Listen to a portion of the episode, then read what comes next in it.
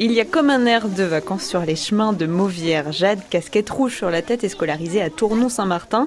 Ça fait plusieurs années qu'elle participe au foulée du parc avec son école, mais ça lui plaît toujours autant. J'aime bien la nature, donc euh, c'est bien d'être dehors aussi de temps en temps. Euh, partir avec l'école pour nous changer de l'école aussi, de nous changer du travail, des mathématiques, c'est mieux. Six ateliers sont installés sur le parcours de la randonnée. L'un d'entre eux est animé par le Centre permanent d'initiative pour l'environnement Brenberry. Il existe trois sortes d'abeilles qui ne vont pas survivre l'hiver. Donc ce qu'elles vont faire, c'est trouver un nid, pondre un œuf. Qu'est-ce qu'elles donnent à manger ensuite pour la larve? Du pollen. À la fin de l'atelier, certains enfants comme Nolan, 9 ans, repartent avec plein de connaissances sur les abeilles. Bah, elles avaient beaucoup de poils et quand elles se posaient sur euh, des fleurs, ça ramassait le pollen. Quand elles piquent, et eh bah, elles perdent leur dard, donc elles meurent.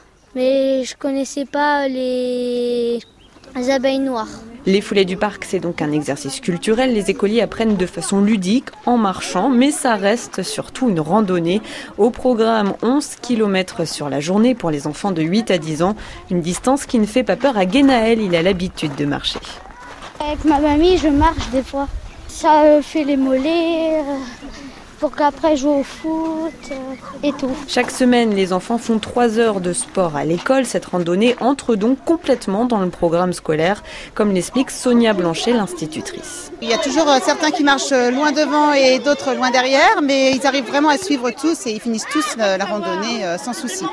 Oui, avec plus ou moins de facilité, mais tout le monde finit la randonnée. À midi, les 400 enfants ont été accueillis dans le parc du château de Lille à Mauvière pour un énorme pique-nique sur l'herbe.